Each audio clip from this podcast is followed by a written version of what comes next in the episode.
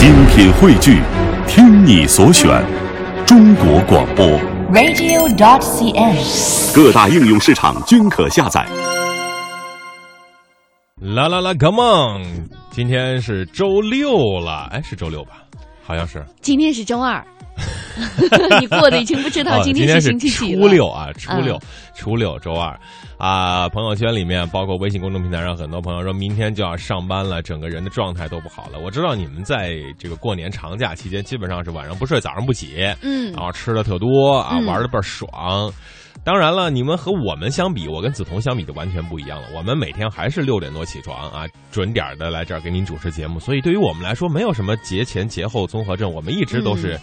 呃，睡不醒的综合症，状态依旧这样。对，今天呢早上哈，我已经看到很多朋友在苦大仇深的在嗯朋友圈啊、微博当中抱怨，说这个春节呢怎么一下就没有了，时间都去哪儿了呢？嗯时间都在您的。呃，喝酒吃饭对，喝酒、吃饭、睡觉、聊天儿啊，跟朋友一起聚会，嗯就这样一分一秒的溜走了。对啊，我想问一下我们收音机前听众朋友，有哪一位听众朋友这春节这六七天当中仍坚持每天去运动、跑步、健身的呢？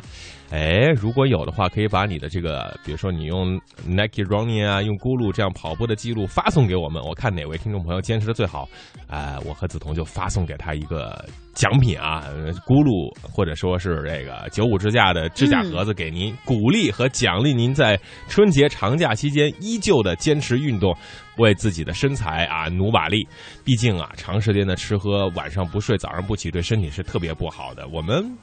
过节长假并不是说要把自己的身体给造毁了，是让自己的身体得到一个很很健康的、很有节奏的休息，对吧？是，要不然这过完节上班的时候，老板的脸色和你的脸色都是不好的呀。对，然后尤其是现在呢，已经进入了这个早春时节哈，很多朋友嗯呢，如果是晚上不睡，早上不起啊，头晕眼花，嗯呃，记忆力减退，对，明天呢就可能会出现大量的朋友呢，可能在上班的时候注意力不集中，嗯。呃，会觉得非常的困倦。嗯那包括呢，今天可能很多朋友还在这个呃回程的路上，嗯有些呢甚至是熬夜回程啊，所以呢，我在想，明天呢，可能确实很多朋友需要去调整这个假期综合征。嗯呃，很多朋友呢还可能会出现一些上火的症状，对啊所以呢，今天啊还是提醒大家，首先就是要建议多喝点水，因为呢上班之后啊，每天呢，比如说用热水泡泡脚啊，水温嗯可以稍微高一点儿，这样呢让自己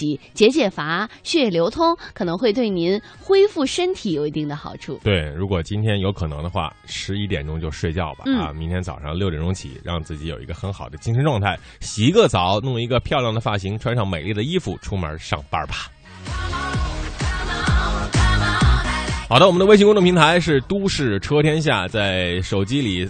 公众号里搜索“都市车天下”五个字，就能够加入到我们的微信公众平台和我们来进行互动。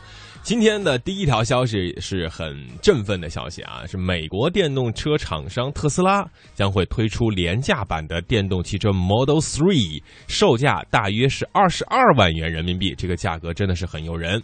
续航里程呢达到三百二十公里，也就是说。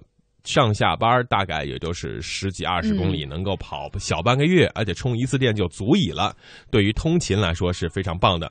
他们的 CEO 马斯克就表示呢，二零一七年交付 Model Three 对于他寄予了厚望，呃，将会显著提升特斯拉的售售价，因为现在的这款呃它的这个特斯拉的车呢，大概是进入中国卖到八十万日元人民币，对于很多人来说属于豪车。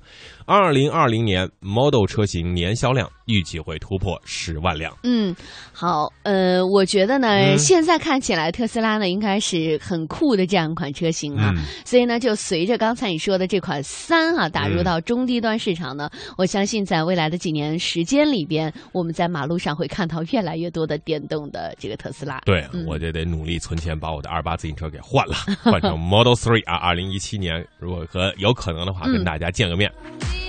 好，再来说一说现在的汽车的日新月异的发展，科技呢让我们的生活更加便利啊。从微信红包到这个微信拜年，到已经很多方面，汽车五年之后拥有哪些功能呢？我们想一想，二零一零年我们能够想象汽车的这些功能吗？比如说啊，道路偏移自动提醒，比如说你要睡觉打瞌睡了，它会告诉你你这个不能睡觉。五年之后到二零二零年有哪些功能是最酷的呢？嗯，我们给大家说一说。是我们大胆的畅想一下，在二零二零年的时候可能会有什么样的车型哈？大家可以天马行空的来想一想。嗯，那么我们今天呢也给大家集合了几个可能会实现的。首先第一个就是自动的驾驶技术。以前呢我们总开玩笑啊，说这个无人驾驶啊，一般都是形容那个车特别大，然后呢里边如果。对，有一个身材非常矮小的，比如说梓潼，对，开一个这个东风大卡啊，不是开挖掘机，哪家技术最强？呃，这个是可以实现的了，这个没有问题了。比如说这个梓潼早上上班，嗯，告告诉他啊，到中央人民广播电台啊，车辆就嘎自动给你设置好，咔一按钮，车就开始开了啊。梓潼在里面吃饭啊，化妆啊，呃，喝豆汁儿啊，睡觉啊，吃胶圈 化妆啊，打个小盹儿啊。这个功能绝对是可以实现的，没有问题。对于很多女司机来说，真是一个福音呐。嗯，还有一个啊，就是指纹识别开门和启动。哎，有的朋友呢，你看一说开车的时候就开始满包的翻钥匙啊。对啊，这个情况容易出现在女士身上。嗯，基本上都是女的。对，因为女的包比较大嘛，哈，里边东西特别多，然后装的又杂。嗯，那到二零二零年左右的时候呢，呃，您就可以扔掉你的车钥匙了，因为新的驾驶者呢，在打开车门和启动的时候，唯一需要的就是指纹，您不会断了手指吧？哎，有一种可能，有一种可能，如果你在某某宝上买东西，嗯，买多了剁手了，剁手了，可以用脚纹，脚，每天上车之前把鞋脱了，袜子脱了，我二百米以外都没有人了。好，第三点呢是驾驶员刹车优先系统，很多朋友买了车之后，新手加新车两新加一块儿就就。是一个悲剧了哈，啊，新车被剐了蹭了，哎呦，这叫一心疼啊！怎么办呢？优先的汽车刹车系统将会保护你远离这些不快。当你只要周围。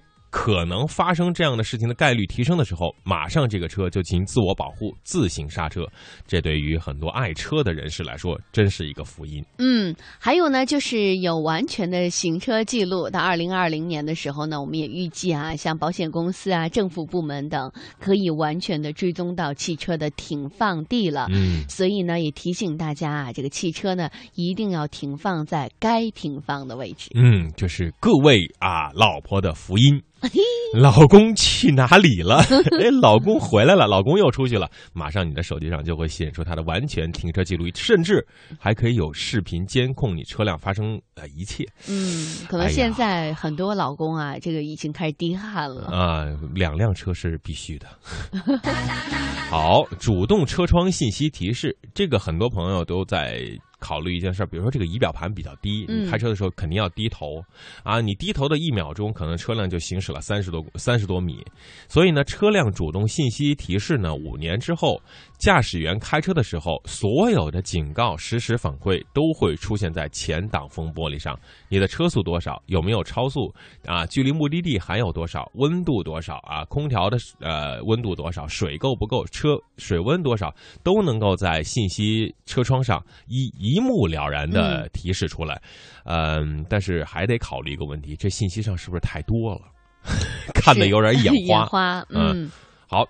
第六个功能是什么呢？梓潼？呃，第六个功能呢是远程的熄火，这个可能会对于一些比如说经常会在高速上超速或者违规驾驶的朋友来说呢，是一个控制哈。嗯。因为呢，到二零二零年的时候呢，即使是你在高速路上行驶，可能警察也不需要像现在一样啊拼命在后边追啊，或者是你违章了，警察在后边追，他们只需要远程的控制就可以将你的车上的发动机熄火。另外呢，其实这个也是对于我们很多。多朋友来说，一种方便就是，万一你的车被偷了的话，也可以马上的将车辆熄火，把你的车找回来。对这个功能呢，其实，在很多高档车，比如说宾利啊、劳斯莱斯啊、奔驰、宝马上面都有，叫发动机远程控制啊。你根据你的这个车辆信息上报到宝马的主控中心，可以将发动机熄火。但是前提是，只有偷车的人将车。灭掉之后，它再发动就发动不起来了，而不能说在行驶的过程中给你熄火。而远程熄火功能可以实现在行驶过程中熄火，这对于车辆的监控是非常帮助的。第七点，啊，这是我们现在讨论的最重要的话题啊，主动驾驶员健康监测。二零二零年，汽车可以监测驾驶员的健康状况，尽可能的减少交通事故和医疗事故的发生。比如说，你这个上车之后开车的时候，心脏病啊，嗯啊，喝酒啊，肚子太大了呀，油脂太多了呀，嗯。体重超胖啊，体脂率不太多呀，所以胖子同学如果一上车车就启动不了了，嗯就要求你啊身材倍儿棒啊，这个有人鱼线，这个要求对于很多驾驶员来说是一个嗯。啊、很远期的目标了。对，关键我觉得问题是就不需要我们的很多的交警还在道路上在检查这个嗯饮酒的情况了哈，对啊这个车子自己就会发生这个报警啊嗯什么的。好，另外呢就是有四缸超强的动力，那随着四缸大动力汽车的引入呢，更快速度和更强动力的汽车将会得到普及。嗯，这种呢，刚才我们说了，原来的比如说是六缸啊，自然吸气，到现在四缸加 T，以后可能就是四缸双涡轮双 T、三涡轮三 T。呃，让你的动力更加强大，而更加省油，这对于环保来说是非常必要的。第九点，可以重塑车体，这个一听好像科技概念特别强。有人说我买了一辆轿车，但是我又喜欢 SUV，同时呢，我出门想买一辆，比如说去买菜的时候弄一个小巧的 Smart，但是如果这要三辆车，到了二零二零年可以实现，你开想开卡车的时候，它就是卡车。哇，这不是变形金那刚对啊，吗？变形金刚了。你想啊开 SUV，、它就是 SUV；你想开 Smart，它就是 Smart。那我想开二八自行车呢？那也变成二八自行车，另外俩轱辘挂你身上。所以五年之后呢，通过重新设计的一些车体的外壳，可以让短时间内拥有不同的类型的汽车。这个技术那是相当的高，是不是？什么液体金属啊、嗯这样的实现呢？我们拭目以待吧。好，另外呢，第十个就是个性化的车内营销。嗯像谷歌公司呢，已经基于用户的行为呢，推出了个性化的网络广告。嗯那到呃，至少是五六年以后吧，哈，基于相同的指标，比如说像地点啊、驾驶者，可能会收到相同的广告。嗯，这个怎么解释呢？比如说梓潼开一车，他特别喜欢吃川菜，嗯呃火锅。他到了这个地方之后，马上车上这个前挡风玻璃就会显示出周围嗯一公里之内所有的川菜馆子，啊，你就可以选。可以嗯可以跟那个车说我要去这一家啊，车就把你引引过去了。那比如说呃，车没有油了，对吧？嗯车辆显示你没有了，车知道了，他马上给你把周围的油全部都显示在前挡风玻璃上。那比如说大为嗯特别想去看车展啊，对车很了解，他你只要开到这个车商的这个附近，他就会告诉你哪些地方在举行活动。这对于这种人车互动、车车互动、人人互动，应该说是非常便捷了。对，大家有没有觉得这个汽车更像一个机器人了呢？嗯，而且是是绑架我们的生活。哎嗯，特别贴心，什么都知道哈。对，不用老婆了。